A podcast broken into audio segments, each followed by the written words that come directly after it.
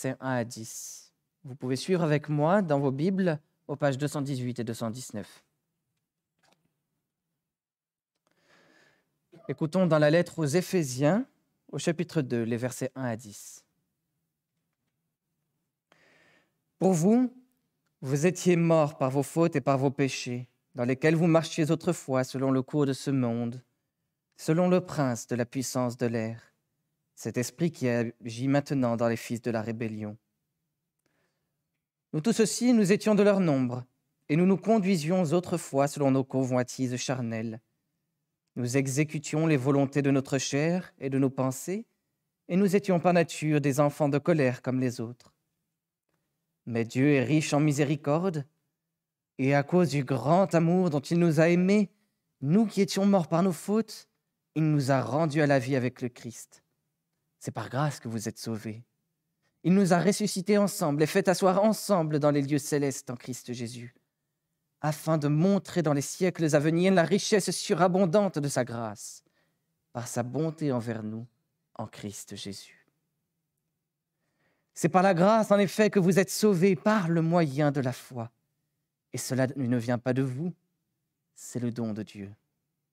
Ce n'est point par les œuvres afin que personne ne se glorifie, car nous sommes son ouvrage. Nous avons été créés en Christ Jésus pour des œuvres bonnes que Dieu a préparées d'avance afin que nous les pratiquions. Je vous invite à remettre cet enseignement dans le Seigneur. Prions ensemble.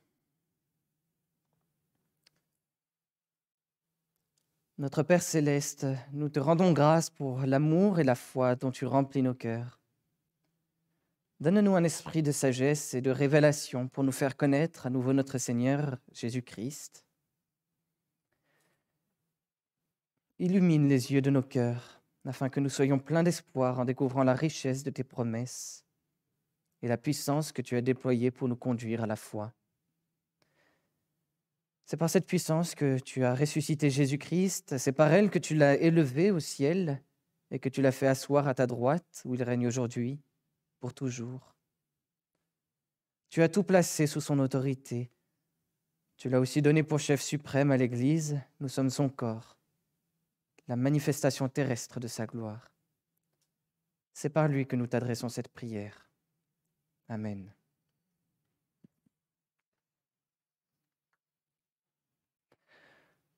Pouvons-nous mériter notre salut? Bien-aimé du Seigneur, un jeune étudiant en théologie a un jour affirmé à son vieux professeur Nous sommes justifiés par la foi parce qu'elle produit l'amour et les bonnes œuvres. L'expérimenté professeur s'est alors tourné vers son étudiant et lui a répondu Nous ne sommes pas justifiés par les bonnes œuvres que produit notre foi. Nous sommes justifiés par la grâce seule et par la foi seule. L'étudiant en question s'appelait Matthias Lauterwald et le professeur Philippe Melanchthon. Philippe Melanchthon était un réformateur protestant du XVIe siècle et un proche ami de Martin Luther. Philippe Melanchthon était aussi un grand spécialiste des lettres de l'apôtre Paul. Il a lu plusieurs fois la lettre aux Éphésiens et il connaissait très certainement notre passage. Dans notre passage, Paul affirme tout d'abord que nous étions autrefois morts par nos fautes. Il soutient ensuite que, Dieu nous a maintenant rendu la vie avec Jésus-Christ. Et il conclut donc que c'est uniquement par la grâce de Dieu que nous sommes sauvés au moyen de la foi. Et c'est ce raisonnement que nous allons suivre ce matin. Alors dans un premier temps, au verset 1 à 3, Paul affirme que nous étions autrefois morts par nos fautes. Alors par nous, il faut comprendre tous les chrétiens. Paul évoque d'abord la mort des chrétiens d'origine païenne. Pour vous, vous étiez morts par vos fautes et par vos péchés, dans lesquels vous marchiez autrefois selon le cours de ce monde, selon le prince de la puissance de l'air, cet esprit qui agit, maintenant dans les fils de la rébellion. Versets 1 et 2. Un chrétien d'origine païenne, c'est quelqu'un qui est né en dehors du peuple de Dieu et qui l'a rejoint plus tard en se convertissant. Dans l'église d'Éphèse, plusieurs chrétiens étaient d'origine païenne. Et, Paul, leur rappelle leur ancienne condition, leur première condition. avant leur conversion, ces gens étaient morts. Alors qu'est-ce que la mort? Selon la Bible, la mort, ce n'est pas la fin de l'existence. La mort, c'est un autre mot pour définir la séparation d'avec le Dieu qui donne la vie. Et c'est cette, cette séparation spirituelle qui conduit, après un temps, à la séparation du corps et de l'âme. On peut donc mener une existence dans ce monde tout en étant mort, selon la Bible. Et c'est ce que Paul veut dire au sujet des chrétiens d'origine païenne. Avant leur conversion, ces gens étaient morts. Ils menaient une existence loin de Dieu, séparés de Dieu. Cette existence séparée de Dieu, les chrétiens d'origine païenne l'avaient eux-mêmes provoquée en se rendant coupables de mauvaises actions. Pas seulement de quelques petites mauvaises actions, mais d'un nombre incalculable, innombrable de mauvaises actions. En réalité, tout en eux, les œuvres, les pensées, les sentiments, tout en eux était péché. Tout était opposé au Dieu qui donne la vie. Tout était mort. Ces gens avaient écouté leur cœur rebelle et ils avaient choisi de suivre des influences destructrices du monde. Ils s'étaient laissés porter par des idées perverses et avaient souffert de tendances morbides. Ils s'étaient comportés comme des malades et avaient prononcé des paroles folles. À cause de leur cœur rebelle, ils avaient aussi subi la domination invisible de Satan. Ils avaient été incapables de résister à son pouvoir démoniaque et ils s'étaient fatalement laissés conduire dans ses projets de désolation. Ils avaient fait preuve de déloyauté. Ils avaient utilisé de la même violence que leur sombre maître. Aujourd'hui, Satan agite de manière semblable tous ceux qui ne font pas partie du peuple de Dieu, tous ceux qui ne font pas partie de l'Église. Il les encourage constamment à écouter leur cœur pécheur et à se rebeller contre Dieu. Qu'ils en soient conscients ou non, tous ces gens mènent des existences séparées du Dieu qui donne la vie. Tous ces gens sont morts. Et de la même manière, les chrétiens qui n'ont pas grandi au milieu du peuple de Dieu étaient autrefois séparés de lui à cause de leurs péchés. Ils étaient morts.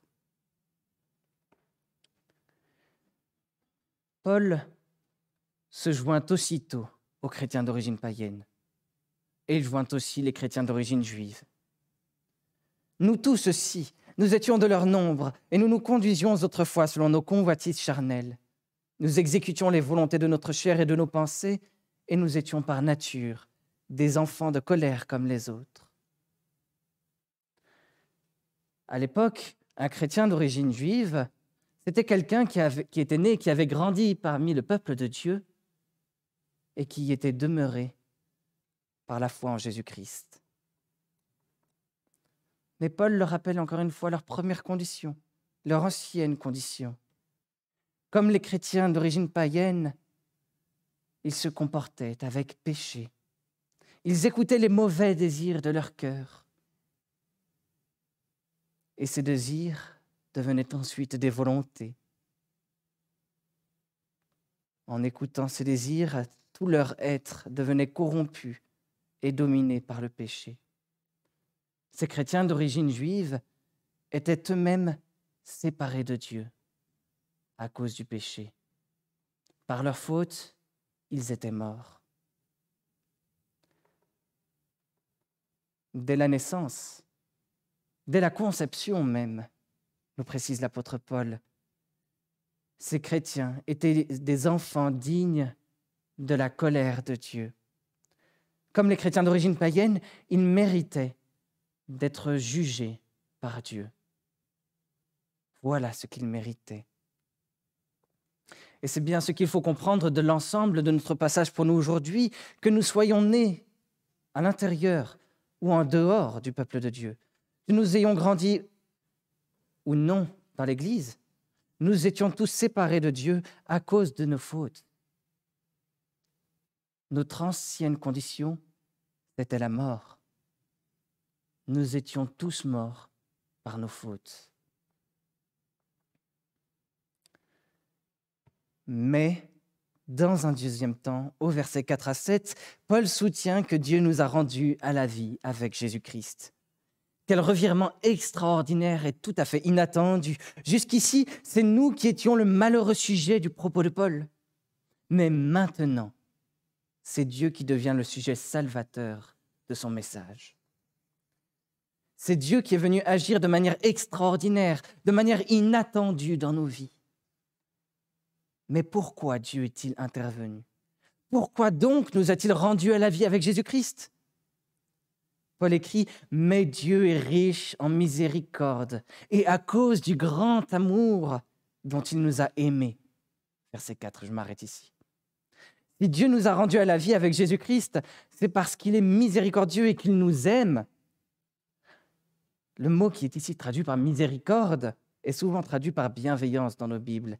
Et dans la Bible, le terme bienveillance est souvent utilisé pour désigner le sentiment d'alliance de Dieu. Ce sentiment d'alliance est à la fois complexe et magnifique. Il inclut la fidélité, l'amour, la bonté, la vérité. Voilà tout ce qui est inclus dans la miséricorde de Dieu. Dieu avait promis de sauver le monde dès la Genèse, dès le premier péché de l'homme. Et voilà qu'à cause de sa miséricorde, qu'à cause de son alliance, Dieu vient sauver le monde. Dieu vient sauver son peuple. Et Paul donne une autre raison. À cause du grand amour dont il nous a aimés. Paul n'écrit pas seulement à cause de son grand amour, mais à cause du grand amour dont il nous a aimés. Paul met en valeur l'amour de Dieu. Il est chamboulé par cet amour. Et il veut montrer à quel point l'amour de Dieu pour nous a été crucial dans sa décision de nous sauver. La lettre aux Éphésiens a été écrite en grec. Et en grec, le mot qui est utilisé ici pour décrire l'amour de Dieu désigne un amour inconditionnel. L'amour de Dieu est inconditionnel. Il n'est pas relatif à ce que nous faisons ou à ce que nous disons. Il ne se mérite pas, il ne s'achète pas. D'ailleurs, comment aurions-nous pu l'acheter, cet amour de Dieu si tout en nous était opposé à Dieu, comme nous l'avons vu? Non, l'amour de Dieu est un amour gratuit. C'est un amour sans condition. Et c'est à cause de cet amour sans condition que Dieu a décidé d'intervenir et de nous sauver.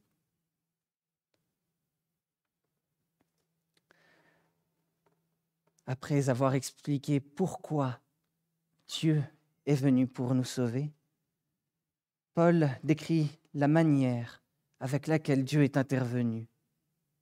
Dieu nous a unis à Jésus-Christ. Nous qui étions morts par nos fautes, il nous a rendus à la vie avec le Christ. C'est par grâce que vous êtes sauvés. Il nous a ressuscités ensemble et fait asseoir ensemble dans les lieux célestes en Christ Jésus. Versets 5 et 6. Comment Dieu nous a-t-il sauvés par notre union à Jésus-Christ? Voyez bien cette répétition qui revient dans ces deux versets. Avec le Christ, ensemble, ensemble en Jésus-Christ. Dieu nous a unis à Jésus-Christ. Et à travers cette union à Jésus-Christ, il nous a rendu la vie. Jésus-Christ était Dieu, il était le Fils éternel de Dieu, et il a décidé de descendre humblement du ciel sur cette terre. Sur cette terre, il est né comme un homme. Il a vécu comme un homme. La seule différence d'avec nous, puisqu'il était Dieu, c'est qu'il a parfaitement obéi à la volonté de Dieu. Jésus-Christ méritait donc de vivre. Il ne méritait pas de mourir. Pourtant, Jésus a accepté de mourir. Il a subi la punition que nous méritions pour nous donner la vie que lui seul méritait. La vie, pardon, la, la mort, nous l'avons vu, c'est la séparation d'avec le Dieu qui donne la vie. La vie, c'est la communion avec le Dieu qui donne la vie. C'est pourquoi aujourd'hui, nous qui sommes chrétiens, qui sommes unis à Christ, nous sommes vivants. Nous menons notre vie, notre existence dans la vie.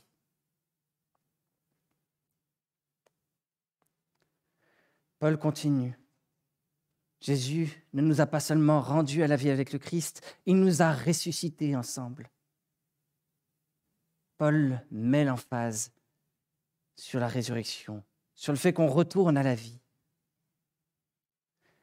Mais je crois qu'ici, il faut voir cette expression comme une anticipation, une anticipation qui vient aussi avec la proposition qui suit. Il nous a fait asseoir ensemble dans les lieux célestes en Christ Jésus. Aujourd'hui déjà, nous sommes vivants parce que nous sommes unis à Jésus-Christ. Bientôt, Jésus-Christ reviendra. Et alors, nos corps ressusciteront. Ils se rassembleront, ils seront rassemblés avec nos âmes en Jésus-Christ pour vivre toujours avec Dieu, pour vivre avec Dieu pour toujours. Et l'apôtre Paul termine ici. Il nous fait asseoir dans les lieux célestes en Christ Jésus. Paul signifie qu'à son retour, au retour de Jésus-Christ, au moment où nos corps seront réunis à nos âmes pour vivre avec Dieu pour toujours, alors nous ne serons plus dominés par la mort, par le péché ou même par Satan, comme autrefois. Alors nous dominerons sur eux avec Jésus-Christ, en Jésus-Christ, par Jésus-Christ. Quelle belle espérance et quel doux réconfort pour nous. Par notre union à Jésus-Christ, voilà toutes les promesses de Dieu qui sont accomplies pour nous. Et quel est le but maintenant de l'intervention de Dieu? Maintenant que nous avons vu pourquoi il nous a sauvés, comment il nous a sauvés, dans quel but nous a-t-il sauvés? Dans le but de la manifestation de sa grâce, afin de montrer dans les siècles à venir la richesse surabondante de sa grâce par sa bonté envers nous en Jésus-Christ. Verset 7. En manifestant sa grâce envers nous, en manifestant sa grâce envers son Église, Dieu a voulu faire connaître sa grâce infinie dans le temps présent et dans la vie pour toujours avec Dieu. Il désire que cette grâce soit manifestée par le fait qu'il s'est montré bon en nous réunissant à Jésus-Christ. Il manifeste cette grâce non seulement envers son Église, mais il, il la fait connaître au monde. Ainsi, l'Église et la création tout entière peuvent célébrer sa grâce et ses bienfaits. C'est donc par l'union à Jésus-Christ que nous sommes sauvés, que Dieu a fait le pas de nous sauver. Dieu nous a sauvés en nous réunissant à Jésus-Christ. Dans un troisième temps, au verset 8 à 10, Paul conclut que c'est uniquement par la grâce que nous sommes sauvés. Si nous étions morts par nos fautes et que Dieu nous a rendus à la vie avec Jésus-Christ, c'est donc la grâce de Dieu qui nous sauve. C'est par la grâce que vous êtes sauvés, par le moyen de la foi. Et cela ne vient pas de vous, c'est le don de Dieu. Verset 8. Aux États-Unis, l'article 2 de la Constitution accorde au président un droit de grâce. Ce droit de grâce permet au président de donner gratuitement son pardon à un condamné fédéral. Le condamné mériterait d'être condamné à mort pour ses crimes, mais il est sauvé par la grâce de son président. Nous aussi, nous aurions mérité d'être condamnés à mort pour nos crimes, pour nos désobéissances envers Dieu. Mais Dieu a décidé de nous sauver par sa grâce. Il nous a donné gratuitement son pardon comme un cadeau que nous ne méritons pas. Il nous l'a donné gratuitement afin que nous vivions avec lui pour toujours. Il nous l'a donné gratuitement par le moyen de la foi. Mais cette foi, encore, ne vient pas de nous. Comment aurions-nous pu placer notre confiance en Dieu et lui rester fidèles si tout en nous était opposé à lui? Rappelons-nous la première partie de cette prédication. La foi ne vient pas de nous, la foi vient de Dieu. Elle est aussi un cadeau de Dieu. Nous ne la méritons pas, mais Dieu nous la donne gratuitement parce qu'il nous aime d'un amour inconditionnel. Il ne la donne pas seulement aux personnes qui sont nées au milieu de son peuple, il la donne aussi aux gens qui ont grandi en dehors de son peuple, pour les réunir à son peuple, en les ayant unis à Jésus-Christ. C'est donc par le cadeau de la foi que nous recevons le cadeau du pardon. Et c'est par le cadeau du pardon que nous recevons le cadeau du salut. Quelle faveur étonnante et quel immense privilège. Au verset 5, Paul était déjà tellement ému par le pardon de Dieu qu'il n'avait pas pu s'empêcher d'anticiper. C'est par grâce que vous êtes sauvés. Verset 5. Et le voilà maintenant qui répète joyeusement, c'est par la grâce que vous êtes sauvés, début du verset 8. Nous tous qui avons reçu les cadeaux de la grâce et de la foi, nous pouvons nous réjouir avec Paul. C'est par la grâce que nous sommes sauvés, par le moyen de la foi, tout est cadeau de Dieu. Si c'est par la grâce que nous sommes sauvés, alors la grâce de Dieu ne devrait pas seulement nous réjouir, la grâce de Dieu devrait aussi susciter notre humilité. Ce n'est point par les œuvres que vous êtes sauvés afin que personne ne se glorifie. Verset 9. Si nous pouvions mériter le salut par nos propres œuvres, alors nous, aurions raison de nous rendre gloire. Nous pourrions nous flatter de nos efforts et nous féliciter de notre réussite, n'est-ce pas? Mais en réalité, nous ne méritons pas le salut par nos œuvres. Nous n'avons donc aucune raison de nous faire valoir, de nous targuer d'être meilleurs que les autres, ou même de prétendre que nous sommes plus importants que ce que nous sommes vraiment. Au contraire, parce que ce n'est que par la grâce de Dieu que nous sommes sauvés, nous devrions nous revêtir d'humilité. La grâce de Dieu, devrait nous amener à voir le monde avec beaucoup de modestie et à interagir avec nos prochains en les considérant comme supérieurs à nous-mêmes. Au final, ce n'est pas nous qui méritons des louanges, mais Dieu. Dieu seul mérite toute la gloire parce que c'est seulement par sa grâce que nous sommes sauvés. Ce sont ses œuvres à lui qui méritent d'être vantées et non pas les nôtres. La grâce de Dieu devrait donc susciter notre humilité. La grâce de Dieu nous appelle aussi à produire des œuvres bonnes. Paul écrit d'ailleurs, car nous sommes son ouvrage, nous avons été créés en Christ Jésus pour des œuvres bonnes que Dieu a préparées d'avance afin que nous les pratiquions. Nous étions morts par nos fautes, mais Dieu nous a gratuitement rendus à la vie avec Jésus-Christ, en nous unissant à Jésus-Christ. Et en Jésus-Christ, il nous a donné une nouvelle vie. Il a fait de nous de nouvelles créatures. Nous sommes désormais son ouvrage. Un ouvrage beau, un ouvrage pur, un ouvrage saint un ouvrage destiné à produire des œuvres bonnes. Devant Dieu, une œuvre bonne, c'est une œuvre qui vient d'une vraie foi, qui est accomplie en accord avec sa loi et pour sa gloire. Les bonnes œuvres ne viennent pas de nous, Dieu les a préparées d'avance pour nous. C'est lui qui les produit en nous. Si nous faisons des bonnes œuvres, c'est que Dieu les fait à travers nous. Et si Dieu fait ses bonnes œuvres à travers nous, c'est parce qu'il a premièrement fait de nous, une œuvre bonne.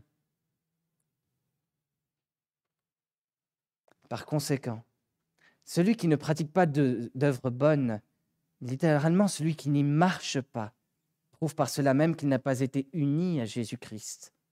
Il prouve qu'il n'a pas reçu la vie nouvelle et qu'il n'a pas eu part à la nouvelle création. Il prouve qu'il n'a pas reçu le pardon gratuit de Dieu en Jésus-Christ. Unis à Jésus-Christ, Dieu produit en nous des œuvres bonnes.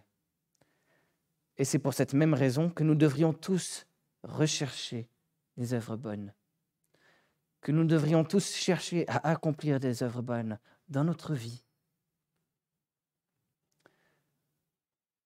La question-réponse numéro 86 du catéchisme de Heidelberg conclut bien ce point et je ne résiste pas à la tentation de les lire en entier, et comptons-la ensemble.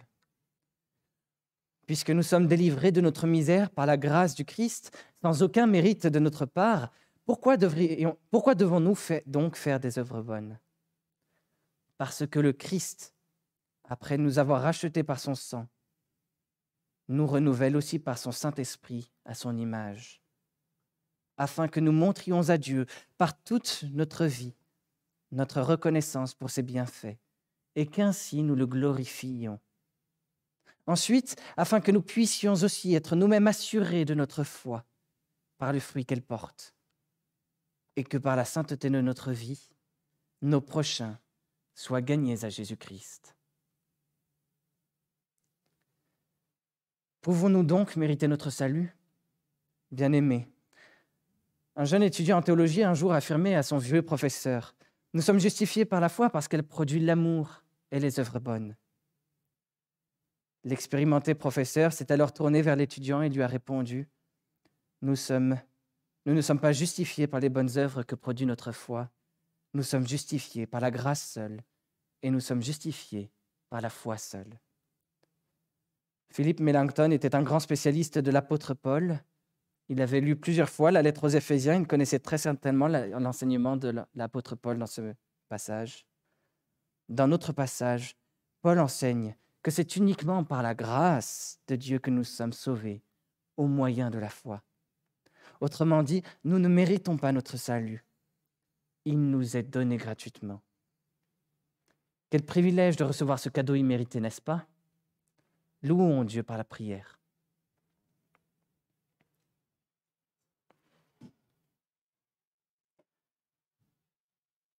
Seigneur notre Dieu, nous te louons. Nous te louons pour tes bienfaits et ta grâce envers nous. Nous ne méritions pas d'être sauvés, mais tu nous as unis à Jésus-Christ afin de nous sauver. Tu nous l'as fait gratuitement, en prenant comme fondement le mérite de Jésus-Christ qui t'a parfaitement obéi. Quel cadeau merveilleux tu nous fais de nous unir à lui, de nous sauver par lui, de nous donner la vie déjà dans ce monde, dans l'existence de ce monde, et de nous promettre la réconciliation de nos corps et de nos âmes pour une vie avec toi pour toujours. Seigneur notre Dieu, ce n'est pas à nous-mêmes que nous voulons voir, ce n'est pas à nos propres œuvres que nous voulons regarder, mais à ta grâce seule. Nous te louons, nous te rendons gloire de tout notre cœur pour ce cadeau merveilleux que tu nous as offert. Nous te prions par Jésus-Christ, en qui nous sommes unis. Amen.